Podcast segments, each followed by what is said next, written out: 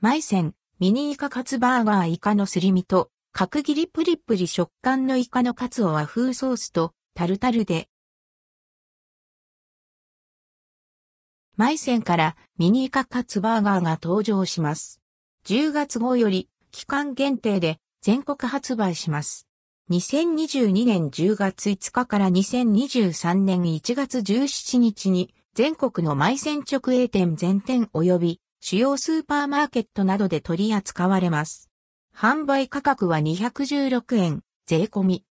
マイセンミニーカカツバーガー。トンカツ、ヒレカツサンドで知られるマイセンでは、小ぶりなサンドイッチとしてミニバーガーシリーズも展開されていて、味のバリエーションが楽しめるのが特徴となっています。今回のミニイカカツバーガーもその一つ。イカのすり身と角切りにされたプリプリの食感のイカがカツに仕立てられ、和風味のソースにくぐらせせられ、タルタルソースがトッピングになっています。